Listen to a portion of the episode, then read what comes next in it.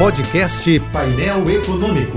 Entrevistas, informações relevantes e curiosidades de economia e política com Alex Campos. Brasília fica longe do Brasil, mas quem conhece a capital do Toma lá da cá sabe que de perto a coisa é ainda mais feia. Por isso, a ideia de que o Centrão vai apenas cobrar a fatura do presidente Bolsonaro pelas vitórias na Câmara e no Senado é uma ideia ingênua e otimista. Na verdade, não se trata de o presidente pagar um preço alto pelo apoio do Centrão. Na prática, se trata agora de o Centrão passar a governar conforme seus instintos mais primitivos. Isso coloca Bolsonaro na mesma galeria de dependência política onde já estiveram reféns os ex-presidentes Lula, Dilma e Temer. A diferença é que nunca antes o Centrão chegou ao protagonismo das duas casas com o tamanho o poder executivo. Isso mesmo, poder executivo. Sim, porque essa situação põe em xeque a agenda do ministro da Economia, Paulo Guedes, que luta contra moinhos, contra gastos, contra o fim do teto, contra o auxílio emergencial a qualquer custo e contra todos os que são contra as privatizações. Imaginar o Centrão cedendo ao setor privado centenas de cargos e milhões em verbas da Eletrobras é o mesmo que imaginar a raposa abrindo a porta do galinheiro, não para comer as galinhas, mas para dar a elas fuga e liberdade.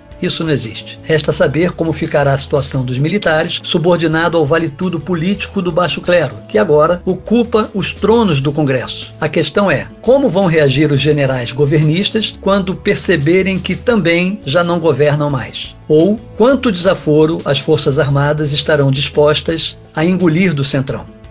Siga-me no Twitter, arroba Alex Campos, JBFM. Eu sou Alex Campos.